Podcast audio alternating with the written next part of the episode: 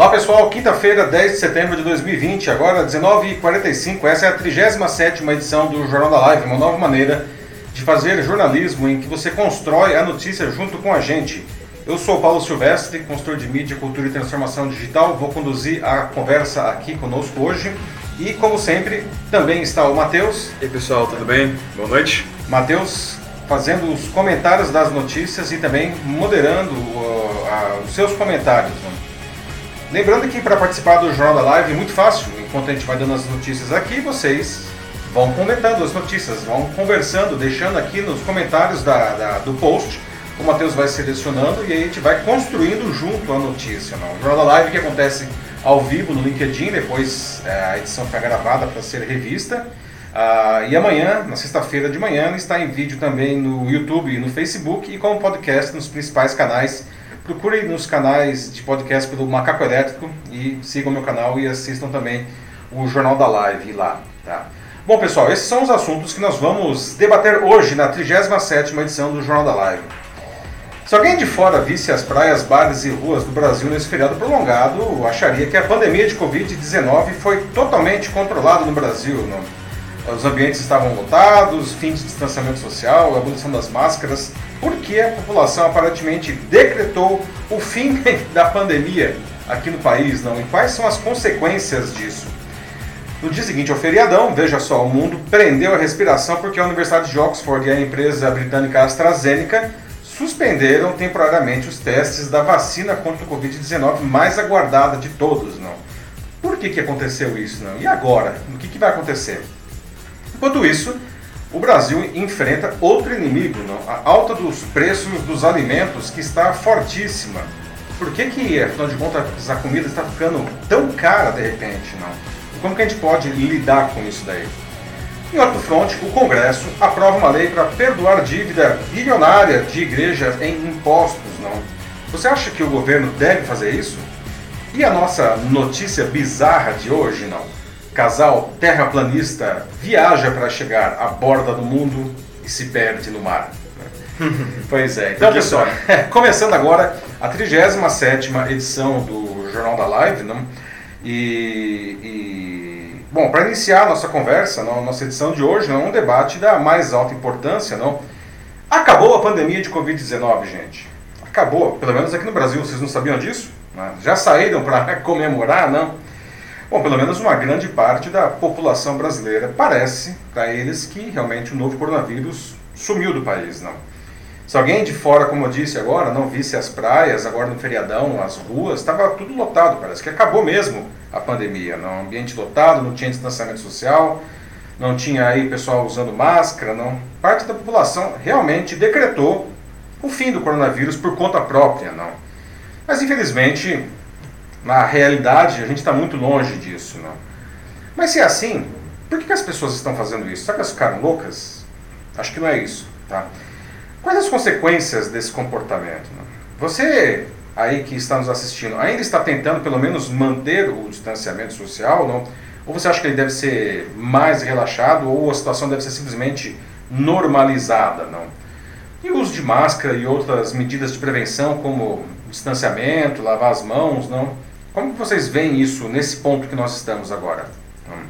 Bom, muitos brasileiros aproveitaram o feriado na independência para decretar por conta própria o fim das medidas de isolamento ah, e prevenção à Covid-19, né? infringindo diversas regras municipais e estaduais, lotaram cidades turísticas, praias e bares, muitas vezes sem sequer usar máscara. Né?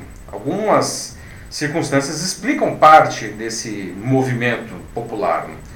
A primeira é que esse foi o primeiro feriado prolongado em que as regras de quarentena já estavam flexibilizadas. E aí, trocando em miúdos, foi a primeira chance real, desde o carnaval, em fevereiro, em que a população poderia viajar para cidades próximas, frequentar restaurantes, até tomar um banho de mar, né, depois de passar mais de seis meses é, com os movimentos aí bastante restritos. Não?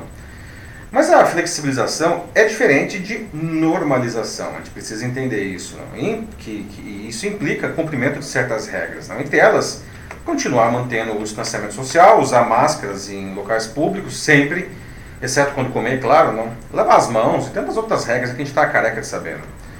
As pessoas terem decretado por elas mesmas o fim da pandemia, até mesmo acontece por uma fadiga no nosso cérebro. Né? Então vamos explicar por que isso aconteceu.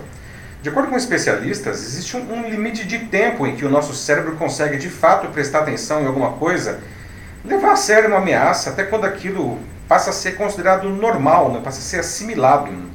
É como um jogo dentro do cérebro para analisar um risco. Inicialmente a doença era muito desconhecida, não tinha ainda chegado ao país, não tinha muito medo, então o pessoal foi para o isolamento mesmo.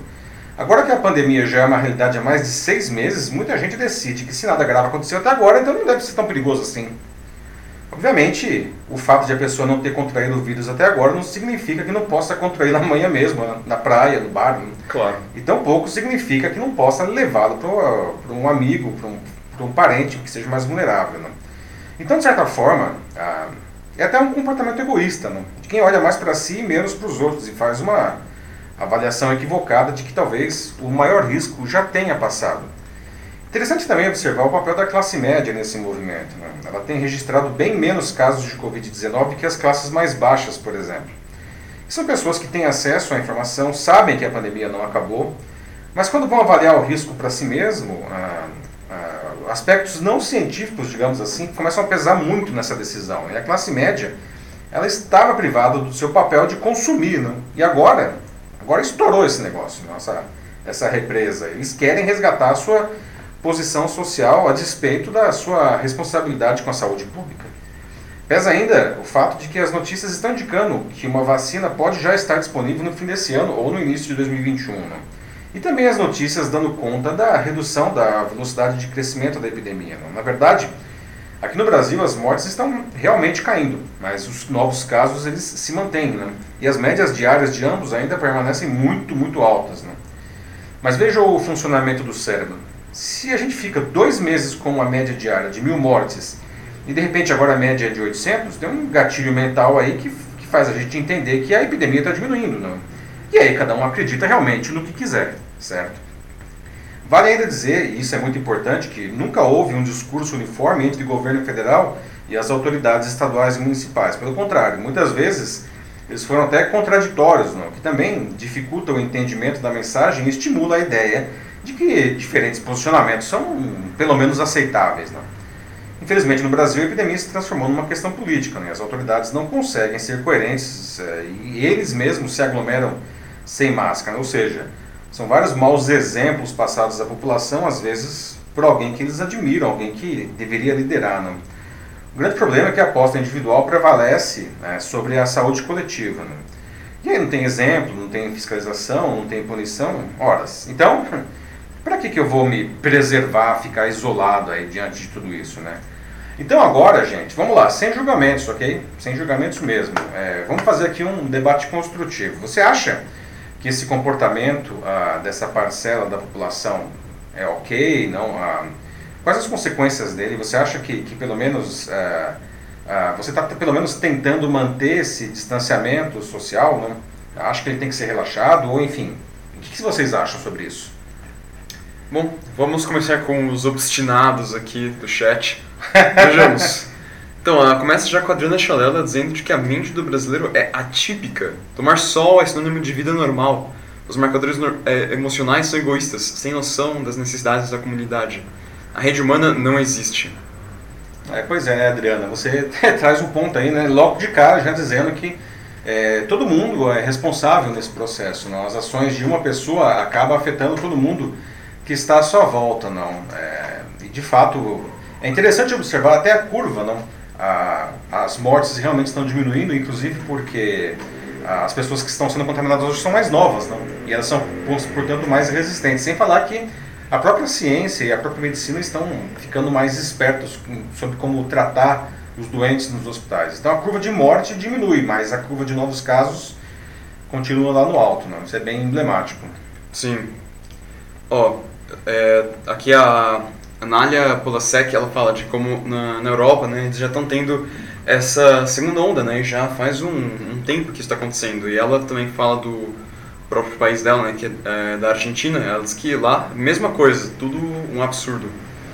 É, a, a Analia né, tá, tá na, na, Argentina, aí, que é um país que também está sofrendo aí, não?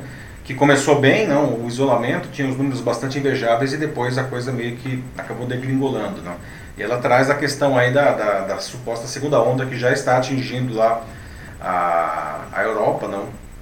Também se observa lá, interessante essa questão de que aumentam os casos, as mortes não, não na mesma proporção, por conta desses, desses, desses motivos que eu expliquei, né? São os mais jovens hoje justamente que estão se contaminando mais, não? que acabam sendo mais resistentes. Mas o fato é que os casos estão aumentando muito, não? e eles são vetores da doença. Não? Uhum. A, Josi, a Josiane Souza fala né, de que ela tem amigos bem formados, e, mas que infelizmente estão agindo como se também nada tivesse acontecido. Então é, ela que ressalta né, de como o seu comentário, é, pai, sobre a classe média, né, ela faz faz todo sentido, na verdade. E ela parece que está sentindo isso na pele com os amigos. É, mas é, né, Josiane? Mas é, é uma coisa curiosa, porque isso não é uma decisão racional, né? É, como a gente viu, as pessoas sabem o que está acontecendo, não?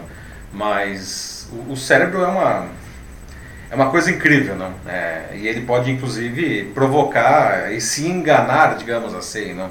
É, ou enfim, cansou, né? Não aguenta mais e aí as pessoas fazem essa essa saída desordenada, né? porque não conseguem mais. Né? E aí, só que isso tem as consequências. Né? Em seguida eu tenho o Jean Cavalcante, que diz que exemplos a serem seguidos, né? Ou não.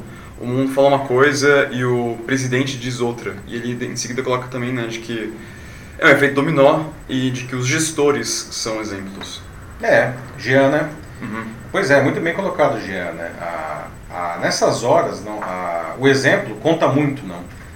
E infelizmente, desde o começo da pandemia, a gente tem aí as diferentes esferas do governo, municipal, estadual e federal, batendo boca, uns dizendo para as pessoas se protegerem, outros dizendo que, enfim, que não precisa nada disso, que isso é uma bobagem, que as pessoas têm que sair para a economia.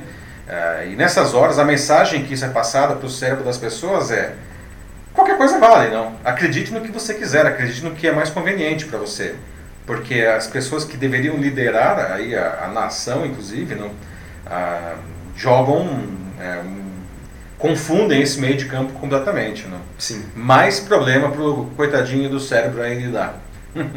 É, não, e muita gente que está fazendo isso é porque né, não ficou doente, né, não se infectou, então não sabe é. como é passar por isso, ou também é, não teve alguém próximo que foi vítima da doença. Como a Isabel Claro coloca aqui, né? Tipo, aqueles que não tiveram uma vítima, né? Alguém assim, um conhecido, um familiar, um amigo que seja que possa ter ou não sobrevivido à contaminação, essas pessoas ficam mais relaxadas, então elas ficam mais propensas a sair na rua. É, excelente ponto que você traz também, Isabel. É, realmente, não são seis meses de pandemia e eu não peguei, a minha família não pegou, ninguém perto de mim pegou, então esse negócio não é comigo, vai pegar só nos outros, né? É, o que é, é, de novo, né, é um egoísmo é um, muito forte. Mas é, além de ser um egoísmo, é uma ilusão, né? Uhum. É, é, eu infelizmente tive vários é, amigos que pegaram e, e parentes desses amigos faleceram, pais, avós, não? Ah, e eu sei que a coisa e assim pessoas com plano de saúde excelente, atendidos no Einstein, atendidos no Ciro Libanês e morreram né? É. Então, é, é, nada assim realmente como você sentir a doença perto de você para você tomar uh, de, uh, medidas mais protetivas. Não. E não é medo, não é covardia, como algumas pessoas ventilam por aí. não É, é uma doença que, infelizmente, sabemos muito pouco dela, é, não tem como se proteger de uma maneira realmente eficiente, a menos que tenha o um distanciamento. Né? Agora eu tenho aqui a Katia Lima com um comentário que ela fala de que, como na verdade esse tipo de comportamento não é uma atipicidade do Brasil, né? tem até mesmo como ela lembra aqui protestos na Europa contra o, uso de máscaras, né? Então a questão é como lidar com esse bilateralismo. E voltando um pouco para o Brasil também, a gente tem até já no, no Rio, né, que é onde eu fiquei sabendo que tiveram é, acontecimentos assim é, tristes de é, hostilização de pessoas que utilizam máscara na rua. É, exato, uhum. né? que é uma loucura. Né? E a Kátia coloca muito bem isso daí. Isso não é um comportamento só do Brasil, né? isso é um comportamento assim, do ser humano, não as pessoas. Sim. Isso que a gente está sofrendo aqui, esse cansaço, né? Tá todo mundo sofrendo, não? E a gente vê protestos aí até alguns bastante racionais aí pelo mundo, não? Pessoas é, querendo abrir de qualquer jeito, é, abrir, abrir empresas, abrir as escolas, que aliás é uma outra super discussão que infelizmente a gente não pode entrar hoje por falta de tempo. É, eu tenho mas um já falamos bastante. disso. Ah, então vamos Sim. comentar. Né? É, é, e o Matheus falou, né? é, veja só que loucura isso que aconteceu no Rio de Janeiro. não? Pessoas que estavam simplesmente andando pela rua de máscara, elas passaram a ser hostilizadas pelo único fato de estarem de máscara. Quer dizer, é, o negócio vai assim, a, a- ultrapassa as raias da loucura realmente. né? É, não, o comentário que eu ia falar mesmo é do Robson Albuquer- Albuquerque, que é sobre as escolas, né? Como estão covardemente aqui é, na, na fala dele, estão empurrando a responsabilidade dos filhos, né, continuarem ou voltar para a sala de aula, divulgando formulários de responsabilidade, várias instituições de ensino até mesmo Sim. lançando é, vídeos constitucionais, também falando sobre, né, ah, que Institucionais. Né? Sim, sim, que o retorno está. Estamos prontos para o retorno, né? Temos o álcool gel é, disponibilizado, já podemos voltar quanto antes, né? E. Nossa, assim. É o Robson, né? Robson, sim. Excelente ponto, Robson. Né? E isso que você falou é um, é um ponto muito interessante, né? porque as escolas sabem do problema, né? Ah, e algumas estão realmente empurrando a, a- a responsabilidade para os pais. Né? Ah, nós vamos abrir as escolas, os seus filhos têm que vir para cá, mas a responsabilidade de se acontecer alguma coisa é de vocês. Né? Nós estamos colocando um álcool gel aqui, mas a gente sabe que não é assim. Né? Aham. Mas principalmente no caso de crianças que têm mais dificuldade até para se proteger e de respeitar as regras, não? Ah, e já existe um, um, um discurso, é, inclusive em algumas esferas do governo, mas também é, de algumas escolas particulares, não, que dizem que se não voltar, a culpa é dos professores, né? Que os professores são egoístas e eles são covardes. Exa- Exatamente esse é o discurso, não? Porque os professores eles não querem voltar, porque eles têm medo. Muitos professores, inclusive, muitos professores não é, estão dentro do grupo de risco. Uhum. Ah, lá no Amazonas, que foi aí o, o laboratório do Brasil em Manaus, não, que de volta à escola que abriu em, em, em- no início de agosto, não, em um mês, não, é, 20%, se não me engano, dos alunos se contagiou, não, e 15% dos professores. Em um mês, 15% dos professores, 20% dos alunos estão contaminados, não, e esses, essas pessoas depois levam a doença para dentro de casa. Uhum. As escolas são um ponto hiper delicado, infelizmente, assim, não tem como, né, de contágio. É, sem contar a forma como as pessoas é, têm que usar para chegar em casa, né? Não é todo mundo que pode ir de carro, É, né? muito bem lembrado. Né? ônibus, metrô, transporte trem, público coletivo aí, não? Sim. A gente sabe que infelizmente também é um foco de contaminação. várias E conexões. e os alunos vão usar o ônibus, trem, metrô, né? A maioria para chegar nas escolas. Sim, e no fim, né, a gente sempre cai de volta para política, como o Rafael Gomes lembra, né? Porque tudo isso, né, só se dá assim devido à é, grande divisão no país que a gente encontra, né, tanto É. ideológica quanto política. A gente não tem uma boa liderança agora, e isso causa conflitos internos e vários pensamentos tendem a querer ser diferentes, ignorando recomendações para defender algumas ideias sem muito fundamento, tanto científico quanto moral. Em alguns, em alguns casos, até sem nenhum fundamento, né? É, é, né, é verdade. A questão é cada um acredita no que quer. Sim, Nós vivemos, realmente como o Rafael colocou, uma politização da pandemia desde o princípio. Né? A, gente, a gente discute esse negócio praticamente todas as semanas aqui no Jornal da Live desde março. Né? Questão é que a pandemia foi politizada. Cada um é, quer puxar a sardinha para o seu, pro seu prato, né? defendendo os seus interesses. E são muitos interesses em jogo realmente aí. Né? Ah, e, a- e nessas horas a ciência não vai sendo relegada, ah, deixada de escanteio aí, né? porque ah, não interessa isso daí. Né? Ah, pois é. Não, e. Ó, por exemplo, né, só a gente falando aqui da, sobre vítimas, né? Apareceu a Rosana Domingues e falou aqui que ela, que ela perdeu o pai dela. Sinto muito, Rosane. Então, sabe, é, é- é inaceitável como, como as pessoas podem fazer isso, né? Tipo, sendo que tem muita gente sofrendo, né? Só porque realmente, nossa, não é comigo. Então, né, assim, né? Duvido que uma daquelas pessoas teria coragem de olhar pra cara de alguém como a Rosana e falar, é, não foi nada. Pois é, é que não é comigo, né? Como você colocou, né, Matheus? Sim. Lamento aí a sua perda, Rosane, mesmo, tá? Também. Mas é, é- veja como são as coisas, né? Lá em março, quando chegou a pandemia, não, qual era o discurso das lideranças políticas e, e, algumas lideranças empresariais? Ah, vão morrer. Aliás, né, um, um empresário lá do Paraná ele falou exatamente isso. Vão morrer umas 5 ou 7 mil pessoas aí, não? como se 5 ou 7 mil pessoas, né, tipo, vão morrer. Né? É, eu queria saber se uma dessas pessoas fosse realmente a, o pai, a mãe, os filhos, a mulher dele, não? E, mas infelizmente não foram 5 ou 7 mil pessoas, não. a gente já está batendo aí na casa de 130 mil mortos. Uhum.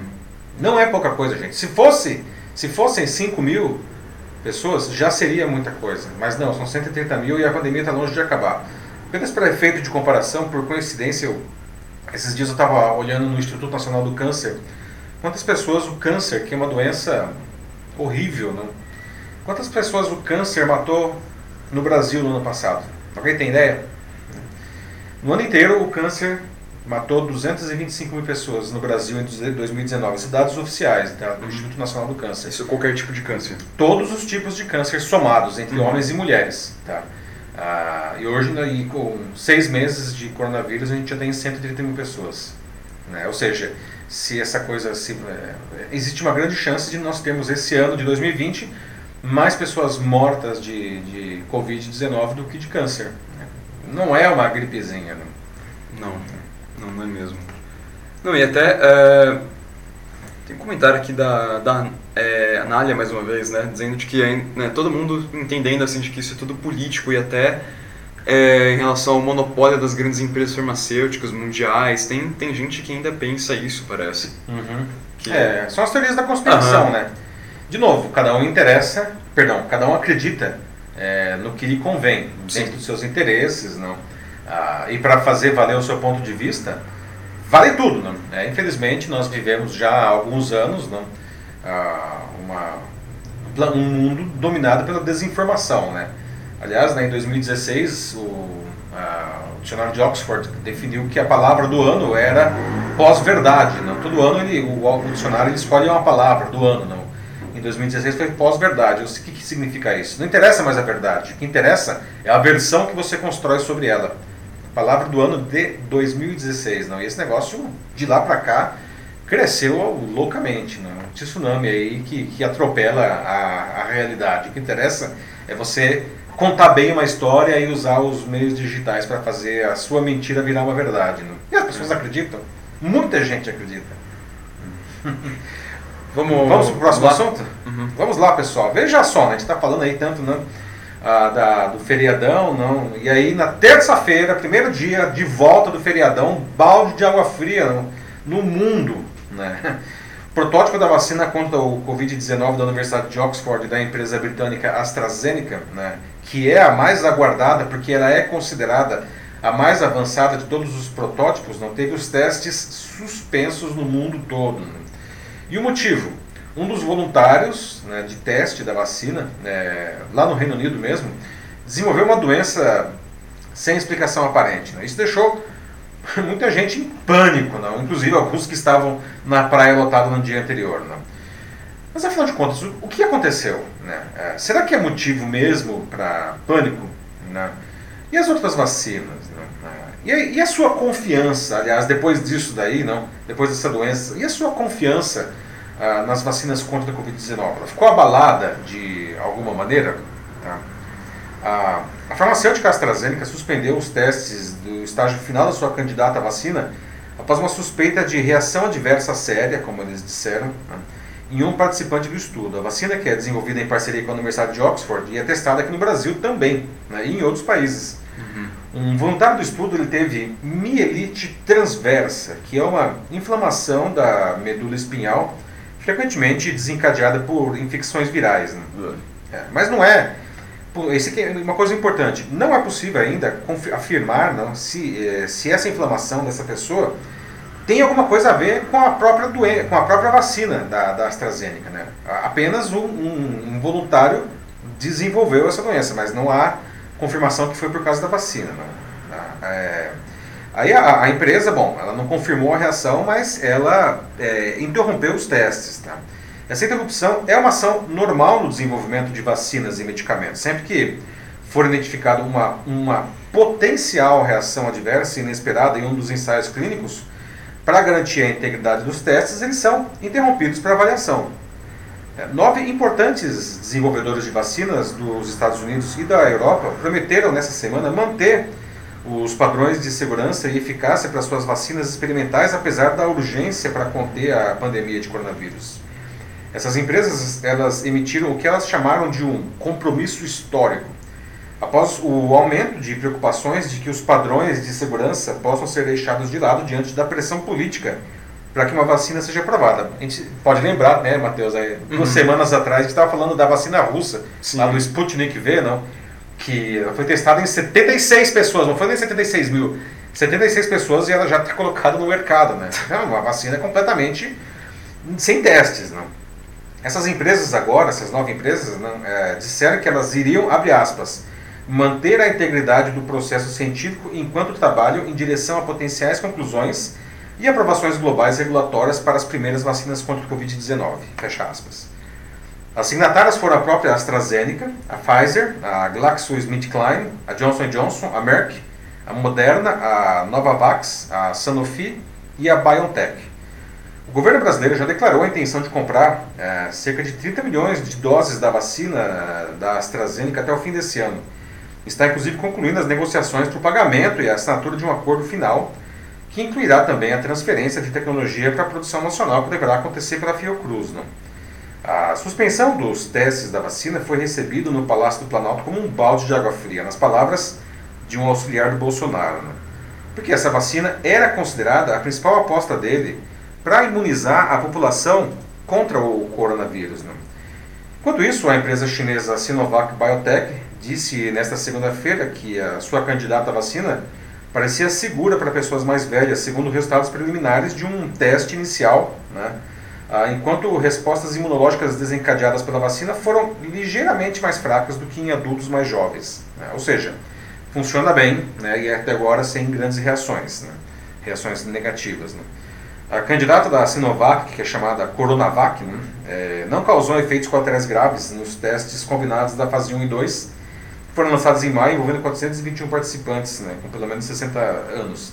Lembrando que agora eles já estão na fase 3 com milhares de testes. Não? A vacina, inclusive aqui no Brasil, está sendo testada, é, que, testada inclusive pelo, pelo Butantan, né? que é inclusive quem vai produzir essa vacina quando ela for aprovada. Né? Bom, e aí pessoal, o que, que vocês acham disso tudo? Não? Ah, se, será que é motivo de pânico, afinal de contas? Não, né? não dá mais para confiar nas vacinas? Vocês, quem achava que ia tomar vacina, agora acha que não vai tomar vacina? Ou vocês estão firmes aí, né? Assim que tiver uma vacina comprovada, já vai estar na fila, na fila com distanciamento social, né? Para tomar a vacina. Né? Como que fica essa discussão para vocês, gente? É, vamos tentar manter distanciamento na fila, pelo menos, né? Bom, a Josiane Souza começa aqui dizendo de que entende a posição da AstraZeneca e só deixa ela mais confiante de que eles estão seguindo os protocolos e eu compartilho da opinião dela. Mesmo que demore mais, assim, é, para que eles liberem a vacina por causa desse imprevisto que, que aconteceu agora, né? Uh, eu prefiro muito mais tomar uma da AstraZeneca e esperar não sei quantos meses ainda é, do que experimentar a russa. Mais Sputnik é, Realmente, né? É, Josiane, é, é, é verdade. não a, É que tá, é, é, a pressão é imensa. não A pressão, inclusive, vale lembrar não, do, dos governantes. não A gente falou aqui do governo brasileiro, não ah, mas o fa... por que, que a Sputnik V foi lançada tão rapidamente? Né? Será que os cientistas russos são ruins? Claro que não. É que o país deles é governado por um, um sujeito, como posso dizer? Ditatorial. É. que queria, né, ele, como tantos governantes no mundo, né, politizou a pandemia, então ele queria dizer que a Rússia, né, a mãe russa, a mãe Rússia é, li, li, liberou aí em primeiro lugar uma vacina, né? Uma vacina completamente sem testes, não, calamitoso um negócio desse, né? Uhum. Mas vale lembrar que quem está realmente pressionando isso daí é outro presidente, não? Que é do país que tem mais casos e mais mortes, que é o Trump, não? Que ele tem uma situação delicadíssima, não? Ele pode perder a reeleição e a eleição vai acontecer em novembro, não? E ele quer ele quer imunizar a população americana antes da eleição, porque é, é, o, é o, grande trunfo que ele teria para se reeleger, né? Mas a gente está vendo é. que, cara, não dá, né? o negócio não adianta, né? Existe um processo aí, não? E, e a gente fala, né, Matheus, aqui há uhum. quantos meses a gente fala aqui no Jornal da Live? Se você acha que você vai tomar vacina esse ano ainda, olha, só se for a Sputnik V, viu? Não vai rolar, gente. Não vai. É, não. Mesmo porque depois tem um processo todo de distribuição, a questão logística, bom, a parte da produção efetivamente. E as primeiras pessoas que vão tomar, vale lembrar, são as pessoas do grupo de risco e os profissionais de saúde. Se você não faz parte disso, a minha previsão é que você vai ser vacinado no meio do ano que vem. Então você precisa lidar com isso, não? Como que você vai viver até lá? É, não, a Ana Lúcia Souza Machado coloca aqui, né? Tipo, não, não existe milagre, até que se comprove uma vacina eficiente e, como a gente acabou de falar, né? Até que toda a burocracia e a espera seja feita também, né? Até que chegue em nós, pessoas que não são do grupo de risco ou profissionais de saúde, só aí, né, a gente vai poder se imunizar de fato. Então, até lá, a gente ter que contar com a nossa própria proteção, né? Com o nosso cuidado, não existe milagre e a gente pode pagar muito caro por isso. É, é muito bem colocado, Ana. Né? É, no final das contas, cada um sabe como se proteger e como proteger a sua família. Né? É uma questão de bom senso e está na mão de cada um. Sim, sim, é simples assim, está na mão de cada um. Exato. A Adriana coloca né, que essa paralisação faz parte do, do protocolo, né? então isso mostra a seriedade do processo, então está de acordo com o que a Josiane disse um pouco antes. Uhum. Adriana Charela? Isso, É, isso, que é. Tem várias Adrianas que aparecem aqui. Então, Verdade. Adriana, né? Mas é verdade, Adriana? Eu concordo. Não, é, e, e vale lembrar de novo né, que não existe uma confirmação ainda que esse caso de mielite está associado à vacina. Ah, o fato de eles terem interrompido os testes no mundo inteiro, aliás, também é uma maneira de proteger os voluntários. Né? O fato do cara ser voluntário não quer dizer que ele é descartável. Né? Então, sei lá, vai que esse negócio realmente foi causado pela vacina e a gente está aplicando isso daí em outras pessoas. Não, é, não pode, né? Então, é, é- é seriedade e muita ética, inclusive, por conta da, da AstraZeneca e da Universidade de Oxford, nesse caso. A Josiane é, continua aqui, diz que a pressão econômica não deveria ser mais importante do que a saúde, mas são tantos fatores né, que é difícil separar todas as faces. E ela fala né, de que, pelo menos da parte dela, ela pode sim continuar em casa e, por enquanto, e é o que ela vai fazer, ela vai esperar. É, é verdade. é- é- cada um sabe onde aperta o seu calo. Não? Ah, Tem pessoas que nunca puderam ficar em casa. É, ou porque trabalhavam né, justamente em setores essenciais, não, ou, ou porque simplesmente se não fizesse isso ia morrer de fome. Não. A gente sabe disso e todo mundo é sensível a isso daí. A recomendação é, se você puder ficar em casa ou ficar mais em casa, faça isso. Se você não puder, tome os devidos cuidados, não. No mínimo, evite as aglomerações, use máscara e faça ah, os procedimentos de higienização sempre que você puder, não. Ah, O que não dá é ficar todo mundo louco, né? Pirar no cabeção aí e ficar todo mundo se abraçando É. e sem máscara e. como no 7 de setembro. Aí não, aí não dá, né, gente? Aí não força a amizade. Sim. Ah, o Joaquim Desidério acabou de escrever aqui, diz que a vacina terá que esperar até pelo fato que né, tem que ter de segurança para todos os povos, né? Tipo, cada país é diferente. Então, mais uma vez aqui, reforçando a, a burocracia que existe em cima disso tudo, né? Como até a a Ana Lúcia Souza Machado falou, né, um pouco antes, né? Algumas pessoas parecem que pensam que fazer vacina é como fazer um chá, né? Não é tão simples Não assim. é, né? nem o chá e nem o queijo, né, Ana? A Ana que é de Minas, aí não. o queijo é mais rápido, né? E mesmo porque o processo já está definido. O Joaquim colocou muito corretamente também. Existem as peculiaridades, as particularidades ah, de cada povo e a gente sabe também que o vírus é diferente em, é, já está, as mutações já acontecem, não? E ele já está diferente em, em- em países né, diferentes. Então, é por isso que é tão necessário fazer esses testes não é, em vários países do mundo. Não? Muito bem colocado aí pelo Joaquim. Sim. A Ana Cristina aqui já acho que como último comentário desse assunto, Uhum. fala de que o mundo espera a cura, porém a sociedade ainda continua fazendo o que quer ao invés de colaborar em um todo. Então, mais uma É, vez, pois né? é, né? É, de Aquilo do novo, primeiro assunto. É, assim de Aham. novo, né, gente? É, a vacina vai demorar, tá? Assim, vai demorar quanto? Não sei, mas esse ano não vai ter vacina, gente. E não é pessimismo, tá? Não é alarmismo. Não, é- vocês estão vendo aí, o processo é esse. Entendeu? É, não se enganem.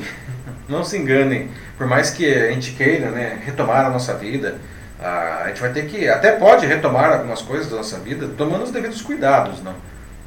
Assim, a vacina que é a, a suposta salvação, né, que finalmente a gente vai poder, enfim, sem fazer trocadilhos infames, mas respirar aliviado, não? É, a gente vai ter que esperar alguns meses ainda. E olha que isso daí é um processo, uma velocidade recorde de desenvolvimento sem precedentes, não? Ah, na história da humanidade de o desenvolvimento de uma vacina num intervalo de menos de um ano. Né? É uma coisa sem precedentes. Pois é. Bom, vamos para o próximo assunto? Vamos lá. Vamos lá, pessoal. Em outra frente, o brasileiro está tendo que enfrentar uma forte alta no preço dos alimentos. Né? É você que faz compras aí na, na, sua casa, porque se for, você provavelmente deve estar sentindo na pele esses aumentos aí na, no supermercado, na, na feira livre, enfim, onde você faz a sua compra. Não? Porque eles não são nada desprezíveis, não. Eles estão acontecendo com muitos produtos. Não? Por que, que isso está acontecendo? Não? O que fazer para, enfim, se proteger desses aumentos? Não? O que, que você, aliás, tem feito? E, aliás, o que o governo deveria fazer alguma coisa? Não? É, há alguma coisa que o, o governo pode fazer? Ah, essencial na mesa do brasileiro, o preço do arroz disparou nos supermercados, sobretudo nas últimas semanas, e foi um dos temas mais falados nesses dias. Não? Um pacote de 5 quilos que normalmente era vendido a cerca de 15 reais, agora chega a custar 40 reais em alguns lugares. Levantamento feito pelo Centro de Estudos Avançados em Economia Aplicada, da Exalc, da USP, né, mostra que a alta do arroz chegou a incríveis 100% em 12 meses. Né. No mesmo período, o óleo de soja aumentou 28%, que também é muito, né, considerando a inflação baixíssima que a gente está tendo. E não tem alívio no bolso do brasileiro no horizonte não. Tá? Os produtores e os especialistas dizem que os preços devem continuar subindo nos próximos meses. Na semana passada, o Bolsonaro chegou a pedir patriotismo aos supermercados para segurar os preços dos itens da cesta básica. Né? O que é inócuo, porque o mercado nunca foi e nunca será patriota. Né? Vamos colocar as coisas no lugar aí. Né? Além disso, não dá para colocar toda a culpa nos supermercados. Não. De fato, os supermercados são apenas a ponta da cadeia. O encarecimento do arroz vem das etapas anteriores. Não? Segundo a Associação Brasileira da Indústria do Arroz, não, o produto comprado uh, dos produtores pelas indústrias ficou 30% mais caro só no mês de agosto. O presidente da Associação Brasileira de Supermercados, o João Sanzovo Neto, por outro lado, não, disse na quarta para o brasileiro substituir arroz pelo macarrão né, e que não há prazo para que o preço do produto seja reduzido para o consumidor. Só que essa declaração pegou muito mal. Né? É, parece aquela história da Maria Antonieta, né, Mátila? Né? É, dos brioches, né? né? Como brioches, não. Ficou mal isso daí. Né? Bom, assim como outros produtos da cesta básica, como o óleo de soja e feijão, a alta da arroz está ligada à valorização do dólar, né? que torna as exportações mais lucrativas para os produtores. As exportações do arroz beneficiado saltaram 260% entre março e julho desse ano, para 300 mil toneladas. Né? Para piorar, também houve uma redução de 59% nas importações do produto no período, para 48 mil toneladas. Tudo por causa do preço do dólar, está muito caro o dólar aqui no Brasil. Ou seja, os produtores brasileiros eles preferem exportar e ganhar muito mais né, do que vender para o mercado brasileiro. Né? De novo, não existe patriotismo aí, gente. Né? Só que aí o produto falta aqui, né? E, lógico, né? o preço sobe. Além disso, a safra de arroz nesse ano caiu ainda por cima. Né? Ao mesmo tempo que a procura no país pelo produto cresceu durante a pandemia, porque as pessoas estão mais em casa, não? As pessoas passaram a consumir mais, mais cereal, inclusive, na, na em casa. Né? Ah, e não são apenas o arroz e o óleo de soja que estão pesando na lista de compras do brasileiro. O produto da cesta básica com maior aumento percentual do preço agora recentemente, né, foi a linguiça, né, 69,7% de aumento Meu agora Deus. nesses meses. Né? Pois é. Hum. Enquanto isso, o Bolsonaro disse que não vai dar uma canetada para intervir na alta dos preços dos alimentos, mas ele está conseguindo estrategicamente se colocar para a população como um guerreiro do combate à inflação. Ao mesmo tempo em que ele busca mostrar ação ao zerar a tarifa de importação para o arroz, né, o presidente ele transforma os donos dos supermercados e os produtores em vilões. Né? Ao mandar, por exemplo, o Ministério da Justiça numa, disparar notificações pedindo que eles expliquem a alta dos preços. Do outro lado, o ex-posto de Ipiranga, né, o Paulo Guedes, parece que não apita mais nada mesmo no governo. Né? Ele está sendo fritado pelo Bolsonaro há bastante tempo. Aliás, fritura em óleo de soja, que subiu 28,9%. Né? Não houve uma conversa preliminar, por exemplo, com o Guedes, dessa medida do Ministério da Justiça pedindo explicações aos supermercados. A avaliação dos membros do Ministério da Economia é que esse negócio, além de ser inócuo, né, né, ainda pode gerar alguns ruídos desnecessários, não, com um possível risco até de intervenção de preços. Não. Então, pessoal, e aí? O que fazer para se proteger dessas altas? Não? Vai, vamos comer macarrão, né? deixa o arroz para lá, enfim. Né? Ou, o que, que você tem feito? Não, né? O governo poderia fazer alguma coisa, alguma coisa assim, realmente séria, né? É, diminuir a alíquota para zero da importação realmente ajuda, né? Agora, ficar vilanizando aí o supermercado só atrapalha, eu acho que joga gasolina aí nessa fogueira. Né? É, nossa.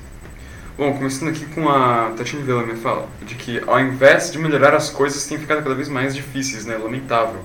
Porque, claro que é lei do mercado, mas existe uma certa ganância, assim, né? Ah, com certeza, coisa. né, Tatiane? Com certeza, né? É óbvio que sim, é, mas é a lei do mercado, né? Uhum. Produto em escassez, aumento na procura, o preço sobe. Sempre foi assim, sempre será. De novo, não é patriotismo que vai resolver essa situação, né? Isso é uma situação de mercado, há uma ganância em diferentes pontos da cadeia de produção e de distribuição, certo? É, a questão é o que fazer então? Não dá para chegar e falar, ah, sejam patriotas. Não, vamos, a gente precisa de ações mais efetivas, né? E não é necessariamente tabelamento de preços, né? Enfim, é, estoques reguladores, não, que aliás estão baixíssimos também, não? Uhum. não? Enfim. É, o Joaquim volta e reforça mais isso aí, de que, né, parece que, primeiramente, né, não pensam no próximo, só utilizam o fator do dinheiro como recursos para faturar com a desgraça da população.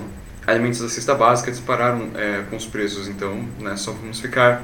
Só os ricos vão continuar aqui durante pois a é, pandemia. Não. É o que parece. Arroz virou prato de rico agora, né? Uhum. A, a questão é, quem não é rico vai comer o quê? Não? A, o grande, a grande arma aí do, do, do, do consumidor realmente é substituir produtos, não?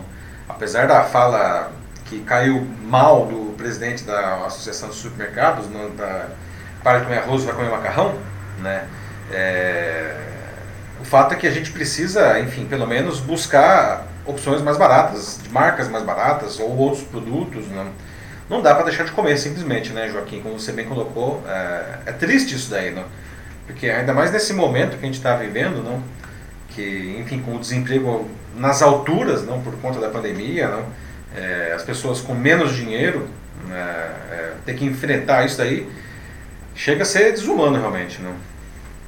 A Adriana Schneider fala, né, aqui de que a equipe econômica tem as suas justificativas, porém falta estratégia, prevenção, como sempre. Além disso, a comunicação também com o executivo, né, da parte dos dois está zero. Tá zero. Então, ela conclui aqui, me explicaram por que não alivia meu bolso e também fala que Bolsonaro mudo é um poeta.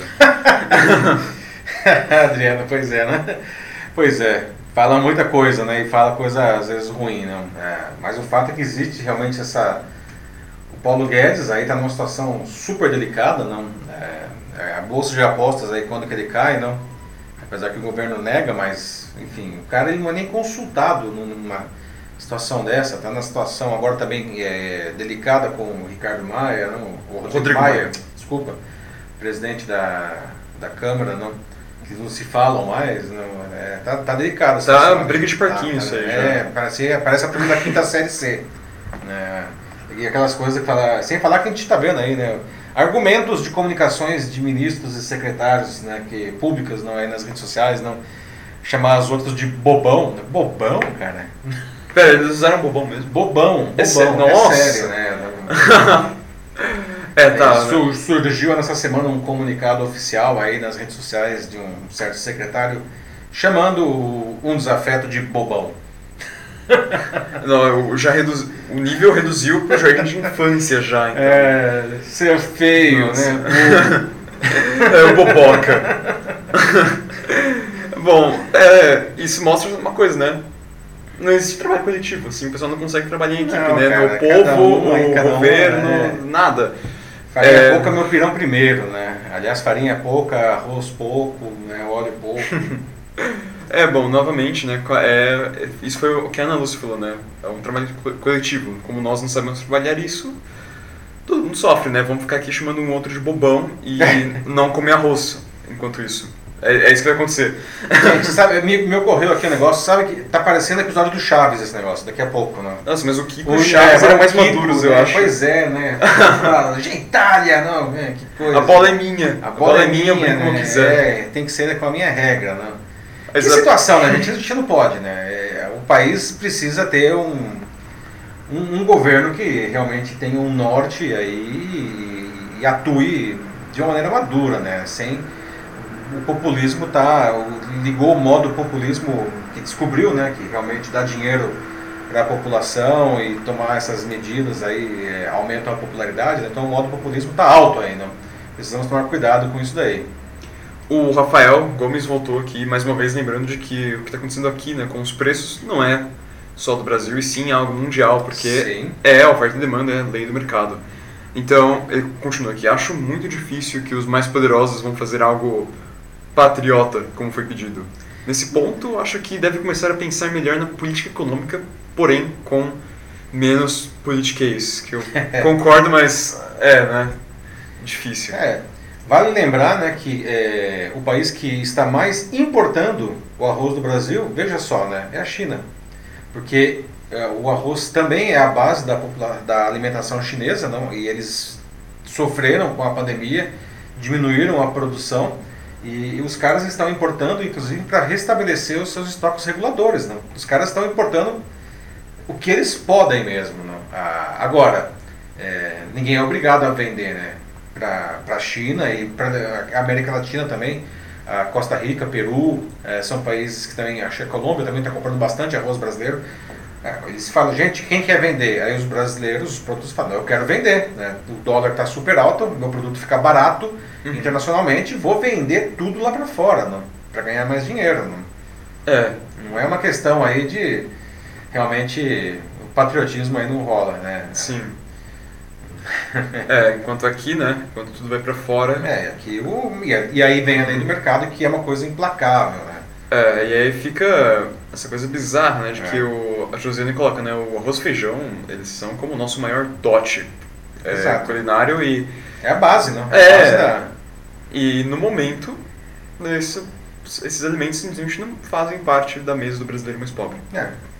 É. Que é uma tristeza, né? É engraçado, né? Porque arroz e feijão sempre foi um negócio barato, né? Assim, proporcionalmente, não. Todo mundo comia. Carne, assim, não. Uhum. O arroz e feijão é uma coisa barata e agora, né? Vamos aí para o nosso próximo assunto, não? Outro fronte ligado à economia, não?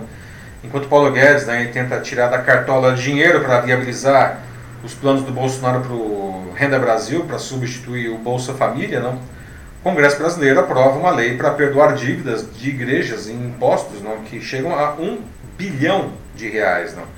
E agora o Bolsonaro ele deve sancionar essa lei. Não?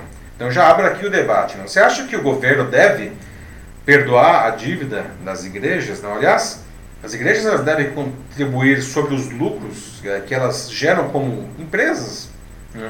como acontece com qualquer outra empresa, não?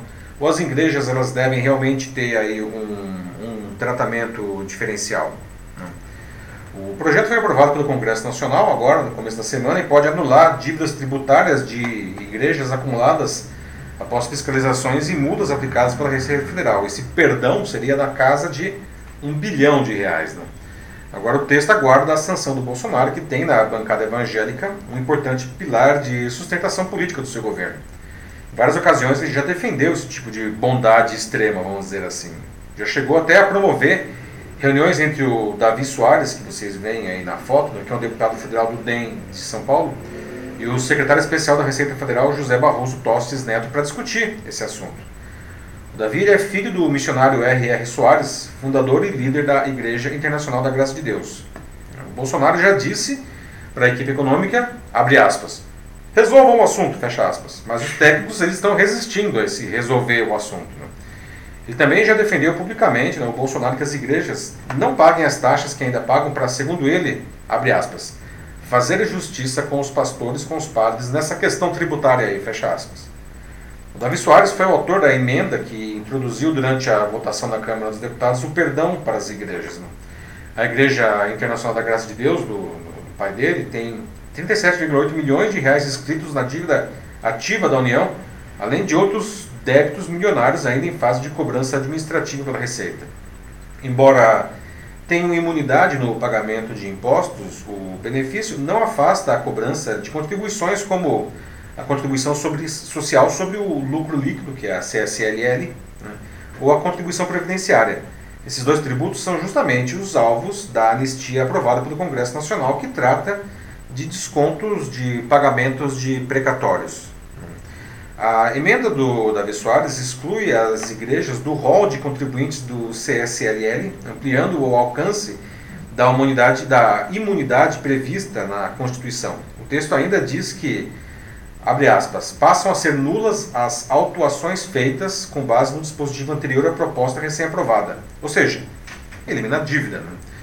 Outro artigo declara, abre aspas, nulas as autuações emitidas pela Receita Federal antes de outra lei de 2015, que buscava frear justamente autuações sobre a chamada prebenda, né? como é chamado o, o valor que o pastor ou o líder do ministério religioso ele recebe pelos serviços, entre aspas, o salário do, da, da, dele. Né?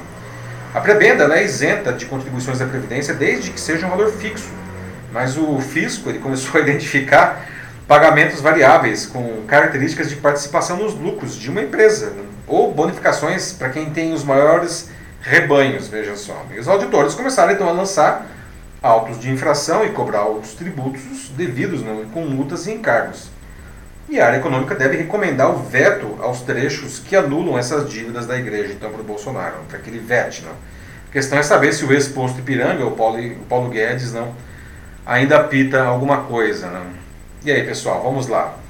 Vocês acham que o governo ele deve perdoar a dívida das igrejas? Não? Aliás, as igrejas elas devem contribuir sobre esse aparentemente lucro variável, que é um lucro variável, não? aí pelo uhum. tamanho do rebanho, não? Que, que virou uma empresa aí. Não? Desculpa, é uma empresa. Como acontece com qualquer outra empresa, devem contribuir, não? ou elas devem realmente ter um tratamento diferenciado? E aí? Bom, Começo aqui com a Ana Cristina Oca, que fala de que o Brasil vive esse momento difícil, né, que em todos os sentidos, e nosso representante, ele pensa, mas não age. Então, é, agora em tempo de eleição, né, não deve ser obrigatório o voto, pois está na cara é, de que é, todos temos que é, pensar em mudanças radicais e não ficar pensando no salário do funcionário público e do sistema financeiro, mas sim, sabe, nos preocuparmos mais com viver com uma credibilidade geral. E é isso, assim, tudo de olho no voto, né? Assim, é, essa ação do Bolsonaro é claramente, assim, pra assim, agradar, passar a mão, né? Agradar, agradar a bancada evangélica. Bancada evangélica sim. Tipo, Não só a bancada evangélica, né, Márcio? Uhum. Mas, enfim, a, toda... O eleitorado. É, o eleitorado aí dessa base, né? Afinal de contas, é, é muita gente, não? Sim. Ó, é, a Josiane fala aqui isso, né? Olha a bancada evangélica é, uma das bases da eleição e da suposta reeleição é, do Bolsonaro, dando uma carteirada. O Estado precisa e deve ser laico e deve tratar as igrejas dentro dos mesmos modos que outras entidades, como ONGs e por aí vai. É, o Estado é laico segundo a Constituição, né? como disse a Josiane muito bem, e a Ana também né, disse antes, não, a importância de valorizar a vida nesse momento, não? Ah, e ser menos, de novo, a questão do populismo, não? Está muito forte aí, até mesmo como um mecanismo de proteção do governo né, para eventuais problemas causados aí pela, pela pandemia. Não? Agora, o Estado é laico realmente. Não? Ah, entendo que as, que as igrejas não são empresas, pelo menos é, a maioria delas, as mais, digamos assim, tradicionais, não? mas infelizmente a gente vê alguns casos de igrejas que se comportam como como empresas, não? Uhum. E os, os, os, os mais, eh, elementos mais graduados aí, não, eles são diretores, tanto que eles recebem uh, dividendos, não, lucros e dividendos. Não? E, é, e, é, e é, é interessante que a Receita ela quer tributar esses lucros, ela não está querendo propor que as igrejas paguem impostos que, pelos quais elas já são isentas, não. Eles querem tributar o lucro ainda. Sim, não, e tem, qual, cabimento de fazer isso também, né? A gente está com o mundo desmoronando, como a Ana Lúcia está falando aqui, e agora, agora abrindo discurso de perdão de dívida das igrejas evangélicas, assim, inacreditável. É, mas anda, né? De novo, né? É, cada um está querendo puxar a sua sardinha aí, né? É, parece que só o cidadão comum se preocupa de verdade, de verdade com essa situação que a gente está vivendo, né? Ah, enquanto isso, né, é, os diferentes ciclos de poder, que são vários e diversos, não, é, continua o seu modus operandi normalmente. Não. É, uh, o governo Bolsonaro já fez uma coisa parecida com os bancos, só para lembrar aqui. Perdão de dívida de banco que é uma coisa que todo governo faz, né? Ah, bom. É, e veja só, não, bom, tem até a questão dos incentivos aí que a equipe econômica é, fez não para as empresas por conta da pandemia, não, ah, e que no final das contas foi muito, muito, muito aquém aí da, da do esperado e do necessário. É, isso aconteceu porque os bancos é, não entraram no risco, como dizem no jargão, né? É, eles deixaram de emprestar muito dinheiro que estava disponível, né? É, as, as empresas queriam acesso a essas linhas de crédito, eles não estavam dando dinheiro, eles iam pagar, né? Eram as linhas de crédito que o governo, aliás, tinha criado, não? E as empresas não conseguiam atender as, as exigências para obter essa linha de crédito, né? Que é uma pena, uma pena. É, não, eu perguntei isso até por causa que a, a Mila Kodato, com o comentário dela, falou isso, né? Que não devia perdoar dívida nem de igrejas e nem de bancos. Ah, sim. Sim, que esse dinheiro devia ser revertido em renda mínima. Claro, muito bem uhum. colocado, Mila, né? Perdoar a dívida, assim, poxa vida, o cara deve. Ainda mais assim, você, poderia perdoar a dívida do, do trabalhador aí, não, que está, enfim, desempregado, sofrendo para comprar o, o, arroz aí que não para de subir. Perdoar a dívida de banco, perdoar a dívida de igreja, que são entidades, desculpa, bilionárias, não. Os bancos não, os caras são. É, não, fala sério. É, não tem como perdoar a dívida disso daí. Mas, infelizmente, né, tradicionalmente no Brasil, os bancos, apesar de ano após ano batendo recorde de lucratividade, nunca perder dinheiro, ainda tem dívidas perdoadas não, e auxílios do governo. Essa frase aqui é, do bem Sérgio. colocado, Mila. Essa frase do Sérgio Enzo é interessante, né? Ele, ele fala, né? Perdoe minha dívida. E depois ele diz: O céu não precisa de perdão. Boa, Sérgio, gostei. Dá até para fazer um, um adesivo para colocar no carro isso daí, né? Verdade.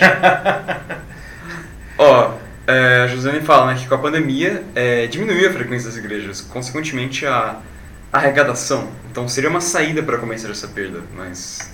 né? É. É, mas todo mundo sofreu, né? Uhum, todo mundo. Todo mundo sofreu, muito bem colocado aí, Josiane, né? Ó, o Joaquim com fala de Jesus Cristo aqui diz, é, Jesus Cristo disse: "Dê o que é do governo para o governo, não, César, para ajudar o próximo". É, pois é, não. O, o ninguém menos que o Jesus Cristo falou isso, então. E aí? E aí? Muito bem colocado, gente. Aliás, excelente reflexão, né? Porque a gente pode até pensar no que se você pensar no Cristo, não, a única hora que, que tem um registro de que Cristo ele ficou realmente bravo, não, foi quando ele expulsou as pessoas que estavam ganhando dinheiro nos templos, não. Ah, nossa, então imagina Jesus Cristo Já podemos acrescentar aí a, a, reflexão aí, não? Uhum.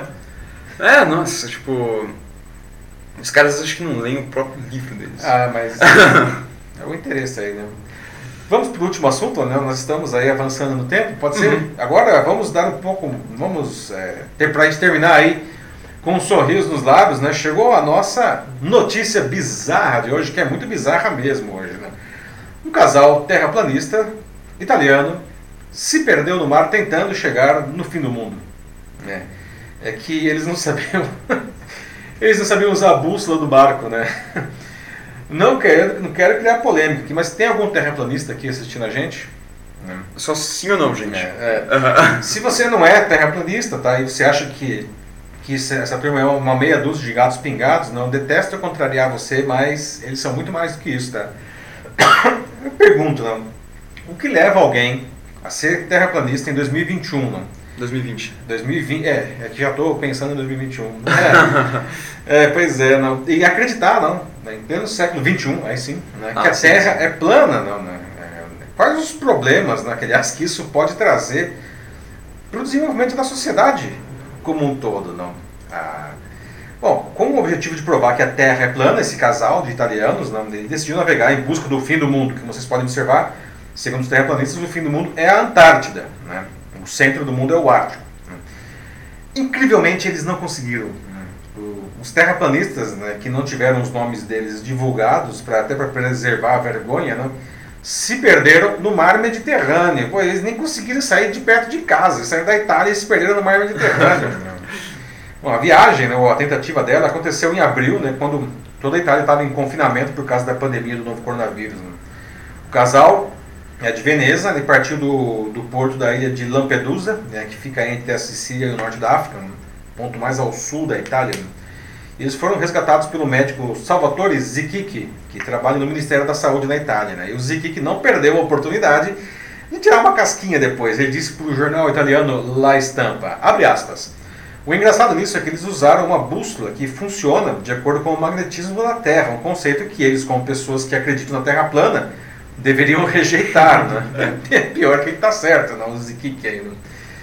Mas quantos serão os terraplanistas? Não? De onde eles vieram? Né? O que eles comem? Né? Como se reproduzem? Não? No Brasil, não, veja só, não é pouca gente. Né? Só aqui, vamos pegar o caso do Brasil. Né? Pesquisa do Instituto Datafolha, realizada em julho de 2019, apontou que 7% dos brasileiros acredita que a Terra é plana. 7%, isso aí são 14 milhões de pessoas. Só no Brasil. É, isso né? é como uma São Paulo inteira É. que acredita que a Terra é plana. O levantamento contou com 2.086 entrevistados maiores de 16 anos, né, em 103 cidades pelo país, e foi o primeiro a estimar quantos no país duvidam que a Terra seja esférica. 90% dos entrevistados declararam acreditar que a Terra é esférica. Poxa, que bom, 90%, menos a Sim. maioria, né? E o restante, ou seja, tem 3% que não sabe, não souberam responder. né? Ou seja, 7% aí diz que é plana, 90% é esférica e 3% não sabe. Que talvez seja, sei lá, uma pirâmide, Um cubo. Um cubo, não Não sei. seria interessante. Né? A crença de que a Terra é plana se revelou inversamente proporcional à escolaridade na pesquisa. né? Enquanto 10% das pessoas que deixaram a escola após o ensino fundamental defendem o chamado terraplanismo, essa parcela diminui entre os que estudaram até concluir o ensino médio, 6%, né? ou superior, apenas 3%. Apesar de representarem minoria no Brasil em termos absolutos, é difícil classificar o grupo como pequeno, né, gente? Uma vez que a crença requer a negação de um dos princípios fundamentais da geografia, né, que é, enfim, confirmado e reconfirmado em observações e experimentos por mais de dois mil anos. Né? Né, Bom, e aí, né? O que leva alguém, em pleno ano de 2020, né, a acreditar piamente que a Terra é plana? Né? Quais os problemas que isso pode trazer né, para a sociedade? Né? Como, que a gente, como que a gente lida com isso, gente? Tem algum terraplanista aí? Desculpa se eu estiver ofendendo alguém, não é a intenção, tá? Mas é que de lascar, realmente. Ó, acaba logo 2020, é o que a Tatiane fala aqui, e é o que todo mundo fala, na verdade. Pois né? é, Tatiane, né? Ah, aqui a Mila fala como isso é surreal, né? Cai na gargalhada. A Ana Lúcia também, só, só nos emojis aqui, rindo.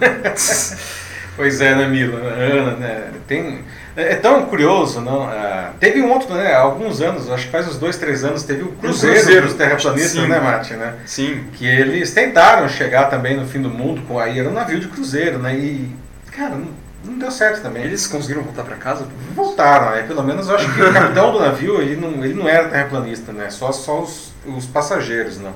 Ele tava lá só pelo lucro mesmo. É, ele tá, o cara quer viajar aí pro, pra Antártida, vamos lá, né? Então. É, vale dizer que quando você chega na Antártida, né, se você, pra você chegar no suposto fim do mundo, você teria que andar pra caramba, né? A Antártida é grande, viu? Olha, falar que é bem grande, o navio não vai chegar lá.